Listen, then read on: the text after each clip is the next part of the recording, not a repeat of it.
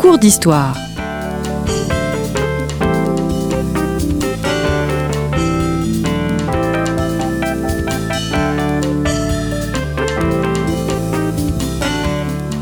On retrouve Marie-Gwen Carichon. Bonjour à toutes et à tous et bienvenue sur Storia Voce pour ce deuxième épisode de notre cours d'histoire sur le XXe siècle. La semaine dernière, nous avons essayé de définir les contours du XXe siècle grâce à la perspective globale et puis on a également discuté d'historiographie et c'est Florian Louis qui nous en a parlé, Florian Louis qui revient aujourd'hui pour le deuxième volet de notre cours d'histoire. Bonjour. Bonjour. Merci euh, d'être là avec nous. Vous avez co-dirigé avec Nicolas Beaupré une histoire mondiale du XXe siècle aux éditions du PUF, une publication qui fera date euh, sans aucun doute et je ne peux évidemment mentionner tous les auteurs de cet impressionnant ouvrage qui a bien sûr inspiré cette interview. Mais je tiens vraiment à souligner euh, à la fois la très grande qualité des chapitres et puis la très grande diversité. On peut vraiment aborder ce siècle par plusieurs biais, différents thèmes euh, qui nous amènent ensuite à aller découvrir des choses qui nous peut-être nous intéressaient pas forcément de prime abord. Et aujourd'hui, nous allons discuter autour des notions de lieu et d'espace euh, en insistant un petit peu sur l'Afrique. Alors la hum, troisième partie de votre livre s'intitule Des espaces et la quatrième partie Des lieux. Est-ce que vous pourriez nous expliquer la différence entre les deux notions? Alors effectivement, donc on a accordé beaucoup d'importance et d'intérêt dans cette histoire mondiale du XXe siècle à la question de la spatialité, parce que écrire euh, l'histoire, c'est bien sûr euh, réfléchir au temps, réfléchir au temps passé, mais euh, on ne peut pas penser le temps et le temps passé sans réfléchir à l'espace dans lequel il s'inscrit, dans lequel il se déploie, et sans réfléchir finalement à ce que l'espace fait au temps et ce que le temps fait à l'espace. Et donc euh, c'est pour cela effectivement qu'on a choisi d'abord de consacrer une partie qu'on a appelée espace à une étude de l'histoire du XXe siècle à l'échelle euh, non pas globale, mais à l'échelle euh, d'une partie, alors pas que du globe justement, puisqu'on a par exemple consacré dans cette section un chapitre à l'histoire de l'espace extra-atmosphérique, mais aussi donc euh, eh bien des régions pour le coup euh, historiquement euh, délimitées, même si bien sûr discutables et discutées dans l'ouvrage, l'Afrique, l'Océanie, le Moyen-Orient, l'Asie, etc., etc. Donc il s'agissait simplement de demander à des auteurs d'écrire une histoire du XXe siècle du point de vue de telle ou telle région du monde, précisément pour faire comprendre, ce qui est un des enjeux de ce livre, que le XXe siècle n'a pas la même portée, n'a vrai dire pas même les mêmes contours, selon euh, le lieu à partir duquel on l'envisage, et que pour essayer d'en saisir quelque chose, d'en comprendre quelque chose de ce XXe siècle, il est important d'en avoir une approche euh, polyspatiale, si j'ose dire, c'est-à-dire de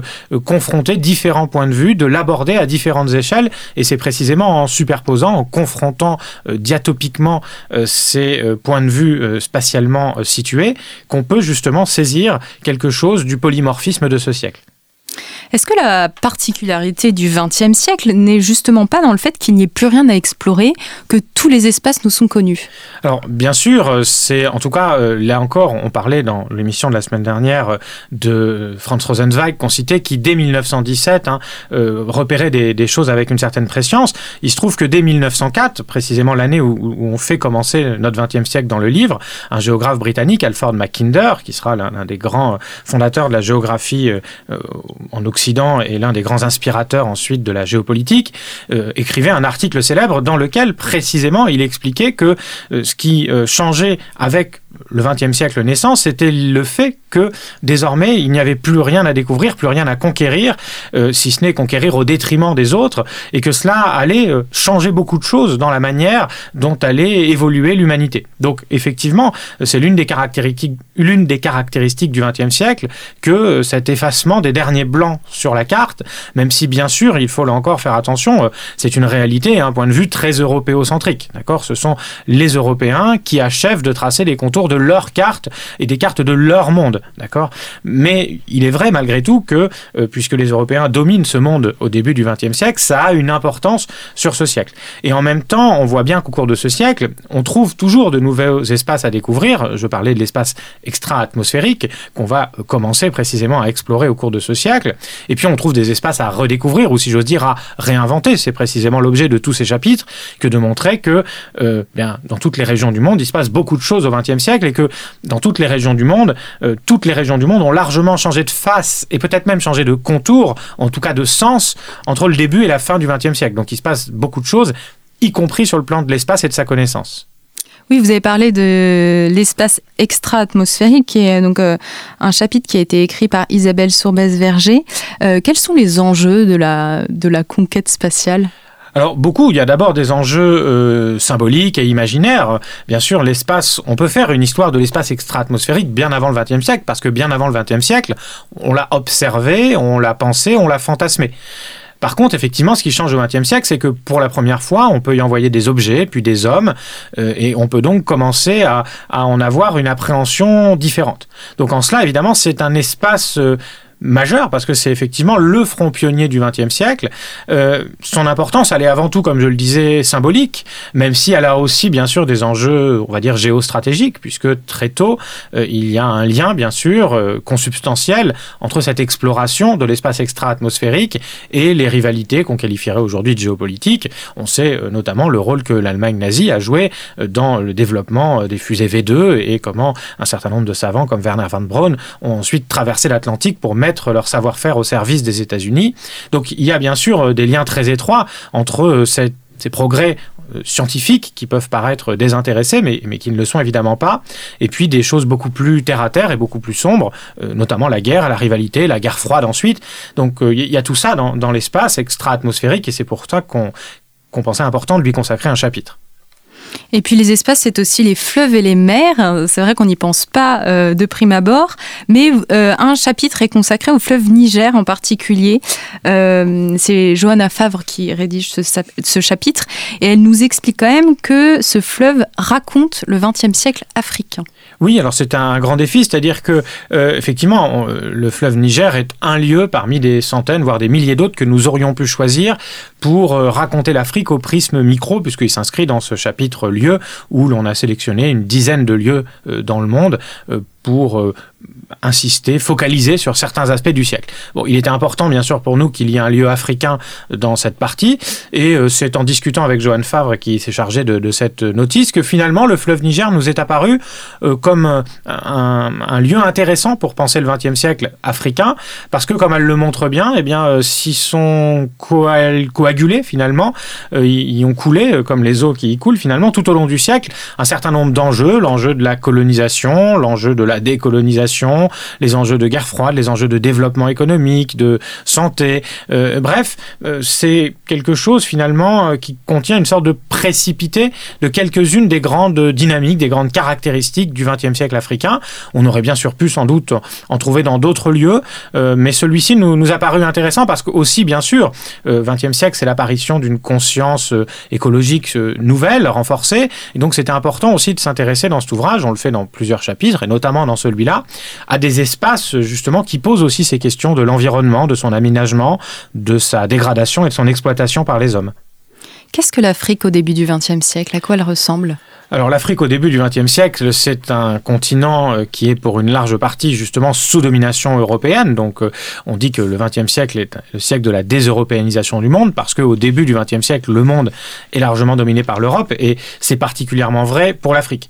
Cependant, c'est aussi un continent euh, qui est et qui restera tout au long du XXe siècle pluriel, évidemment, et les façons mêmes dont à la fois les puissances qui exercent sur l'Afrique une domination et la manière dont elles exercent cette domination sont variables, sont variables dans les modalités, sont variables dans la chronologie. Euh, L'Afrique au début du XXe siècle, c'est aussi bien justement un terrain euh, d'exploration, donc un terrain très propice à l'imaginaire, euh, un terrain qui va voir se déployer à la fois des rivalités entre Européens, qui va être souvent un, terrain d'affrontement entre puissances extérieures, mais qui va voir aussi, et Florent Piton qui a rédigé ce chapitre y insiste beaucoup, donc il y a une dimension mondiale de l'Afrique. Hein.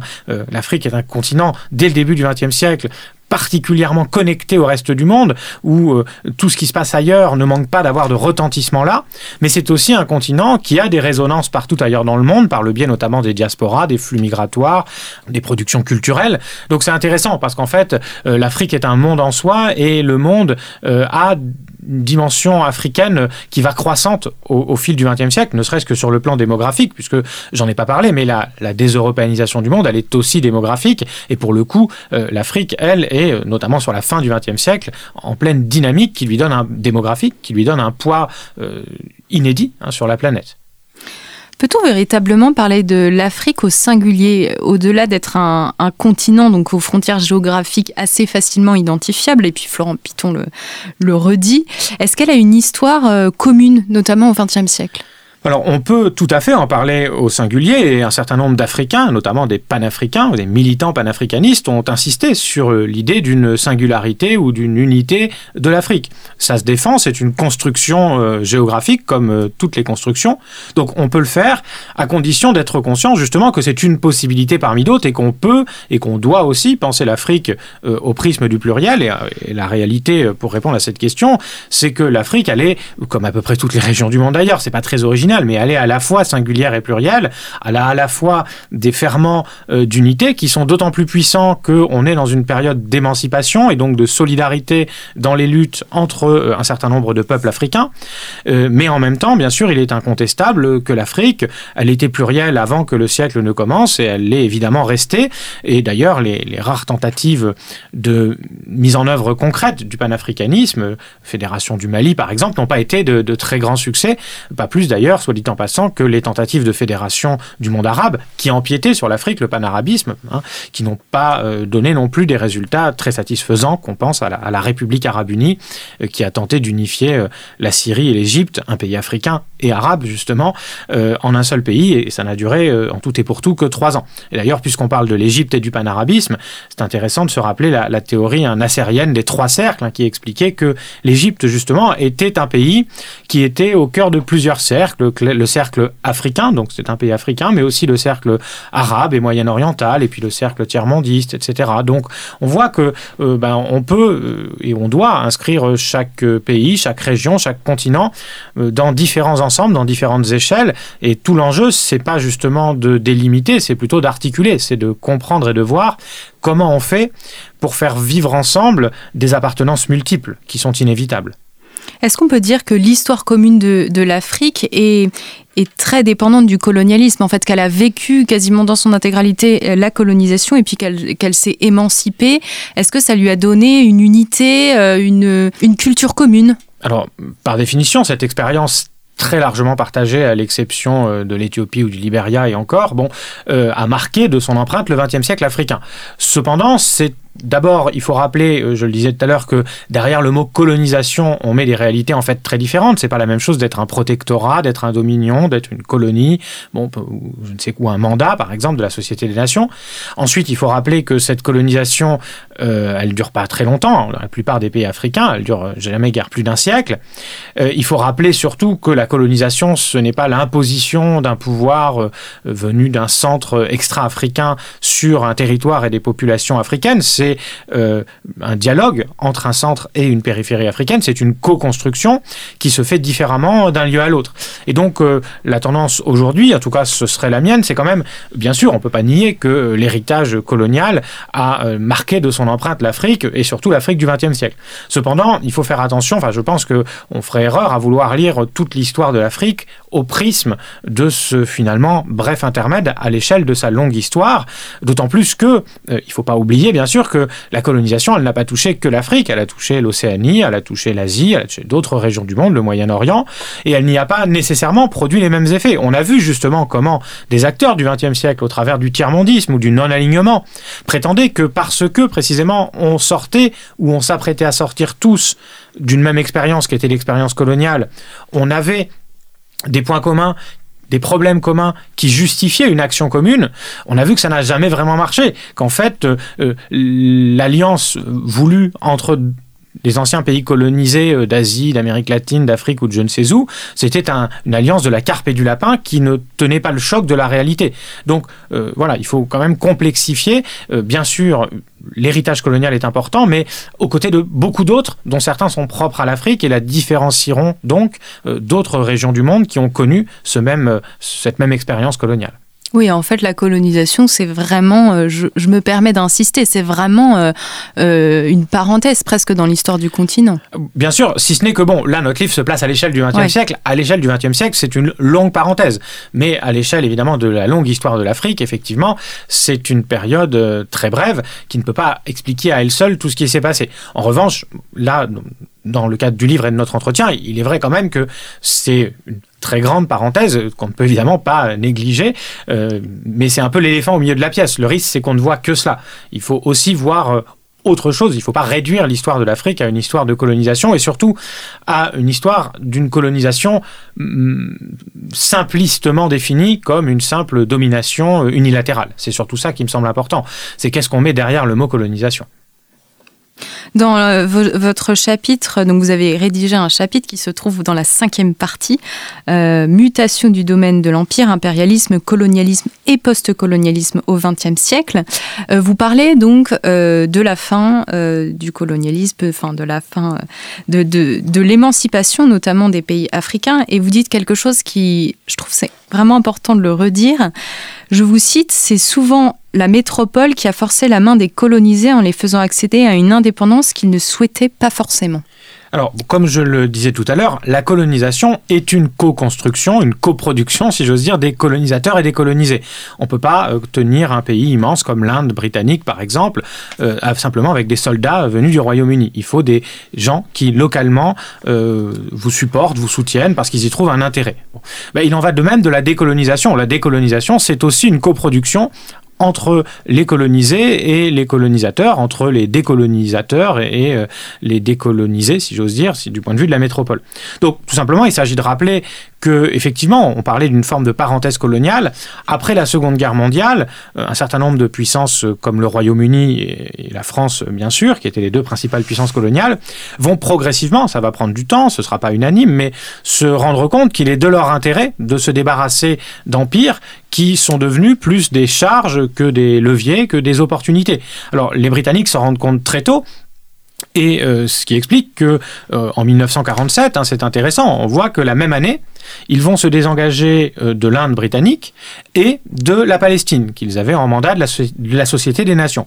Dans les deux cas, on a là une décolonisation qui est à la fois précoce, euh, et si j'ose dire, je cherche quel serait le, bon, euh, le bon adjectif, je crois que je l'ai trouvé, c'est bâclé. Hein, c'est pas forcément d'ailleurs une bonne chose. C'est-à-dire qu'on part tôt, mais on part pourquoi? Parce qu'on a créé des problèmes, ou en tout cas, on est face à des problèmes qu'on est incapable de résoudre, et donc on s'en va et on laisse les gens résoudre ça eux-mêmes, ce qui donne dans le cas de l'Inde une terrible partition avec des millions de morts, ce qui donne dans le cas de la Palestine de très violents affrontements, une partition également avec beaucoup de morts et un problème qui n'est toujours pas réglé aujourd'hui. Donc on voit que dans ce cas-là, hein, c'est plutôt les Britanniques qui sont partis euh, pour se désengager de problèmes trop euh, devenus, en tout cas, trop durs à, régler pour eux. Et puis pour la France, ce sera assez largement pareil, je l'explique dans l'ouvrage, hein, euh, on est à une époque, l'époque de la décolonisation, où se développe l'État-providence en France métropolitaine. On est aussi à une époque où il devient de plus en plus injustifiable de traiter différemment les sujets colonisés des citoyens français. D'ailleurs, après la Seconde Guerre mondiale, tout le monde devient officiellement citoyen dans l'Empire français. Et donc on est face à une quadrature du cercle. Si on veut garder euh, ces colonies, ça veut dire qu'on veut garder leur population, que ces populations vont être des citoyennes françaises et qu'elles vont avoir les mêmes droits la sécurité sociale, au chômage, etc. que les citoyens français de métropole. Et c'est juste économiquement impossible, ou en tout cas très coûteux. Et donc on préfère s'en débarrasser euh, parce que on, se rend compte qu'on on ne pourra plus ou pas euh, y gagner quoi que ce soit, et par contre que ça risque de, coûter très cher. Alors bien sûr, il y a des gens qui résistent à cela, qui résistent à ce constat, mais globalement le constat là. C'est-à-dire qu'à partir du moment où le colonialisme commence à coûter cher, quand on commence réellement à appliquer la politique qu'on a longtemps proclamée sans vraiment l'appliquer du fardeau de l'homme blanc, de la mission civilisatrice avec toutes les guillemets bien sûr qui vont avec, à ce moment-là, on se rend compte que euh, il faut euh, que c'est pas possible en fait, que c'est un fardeau bien trop lourd. D'autant plus qu'on voit que des pays qui ont perdu leur empire colonial, l'Allemagne, les Pays-Bas, etc., s'en sortent mieux. Donc on se, rend compte que euh, finalement, contrairement à ce qu'on a longtemps pensé, en tout cas ce que la propagande colonialiste a voulu faire croire, les colonies n'étaient peut-être pas une bonne affaire pour les pays colonisateurs. Une dernière question, Florian Louis. Euh, dans la quatrième partie, donc, qui s'intitule Lieu, il y a un chapitre qui est consacré à Auschwitz-Birkenau. Euh, je trouve que c'est un choix vraiment intéressant, mais pourquoi vous avez voulu comme ça mettre en avant ce lieu de mémoire? Alors bah parce que ce n'est pas qu'un lieu de mémoire, c'est bien sûr aussi un lieu d'histoire, parce que évidemment ce qui s'est passé là, ou en tout cas ce que ce lieu en est venu à symboliser, parce qu'effectivement c'est pas tant ce qui s'est passé à Auschwitz que ce qui s'est passé dans toute l'Europe durant la Seconde Guerre mondiale, à savoir l'extermination de la plus grande partie des Juifs européens, euh, bah, ça évidemment ça a marqué de son empreinte le XXe siècle, donc il était évidemment inenvisageable euh, de ne pas y accorder une, une place importante, et donc il nous semblait que, alors ce qui était intéressant à travers de ce lieu, c'était de l'étudier à la fois sous l'angle de ce qui s'y est passé durant la Seconde Guerre mondiale, donc de l'histoire, mais de prolonger l'histoire, puisque bien sûr l'histoire continue de ce lieu jusqu'à aujourd'hui, pour voir effectivement comment il est devenu un lieu de mémoire dans une Europe qui était pendant longtemps coupée en deux par le rideau de fer.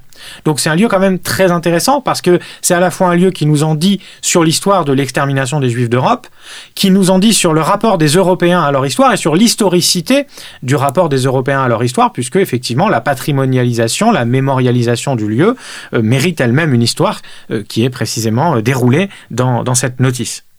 Merci beaucoup Florian Louis. Merci d'avoir répondu à notre questions pour ce deuxième entretien euh, de notre cours d'histoire sur le XXe siècle. Merci à toutes et à tous pour votre écoute et pour votre fidélité et je vous dis à la semaine prochaine pour le dernier volet de notre cours d'histoire.